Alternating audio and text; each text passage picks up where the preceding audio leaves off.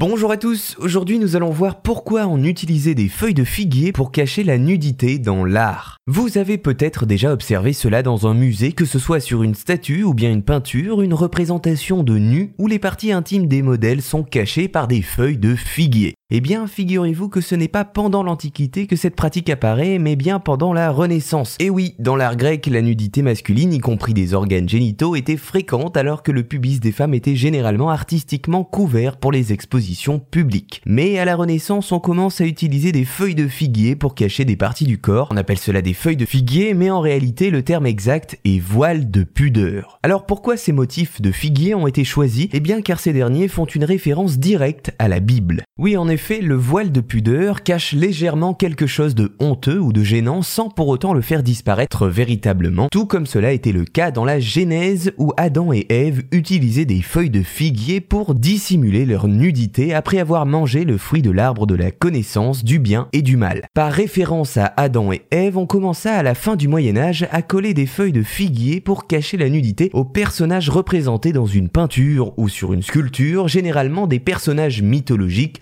ou religieux. Tout cela car dans les années 1530, en réaction aux libertés et aux excès de la Renaissance, on assiste à une importante vague de modifications d'œuvres d'art qui vise à masquer la nudité. Les gens se mettaient alors à cacher les parties intimes des œuvres d'art et on appelait cela des repeints de pudeur. C'est à partir de ce moment que l'on voit émerger l'utilisation assez fréquente dans ces représentations de la feuille de figuier, mais cela peut parfois différer. Ce n'est pas obligatoirement une feuille de figuier qui est utilisée. Certains personnages peuvent cacher leurs parties intimes avec des buissons environnants, ou alors avec des drapés, ou même comme dans la naissance de Vénus de Sandro Botticelli, avec la chevelure de la personne représentée elle-même. Vous saurez maintenant pourquoi certains personnages dans l'art portent des feuilles de figuier pour cacher leur nudité, et c'est en fait un voile de pudeur qui fait référence directe à la Bible. À noter que la feuille de figuier était également utilisée au 19e siècle dans la photographie pédagogique médicale. Pour présenter des personnes blessées en photo et préserver leur pudeur, les patients étaient parfois affublés d'une feuille de figuier. Voilà, vous savez maintenant pourquoi on utilisait des feuilles de figuier pour cacher la nudité dans l'art.